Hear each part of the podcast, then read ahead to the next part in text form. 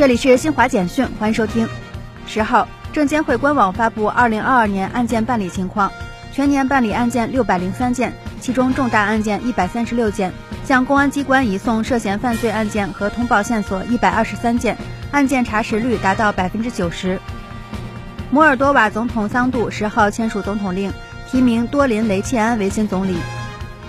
伊朗情报部和伊斯兰革命卫队十号发表联合声明说，伊朗安全部队逮捕了最近发生在中部城市伊斯法罕的无人机袭击事件的主要肇事者。以色列雇佣兵被证实参与了袭击。埃及北部布海拉省达曼胡尔市一栋四层楼房十号倒塌，造成至少六人死亡，二十三人受伤。以上由新华社记者为您报道。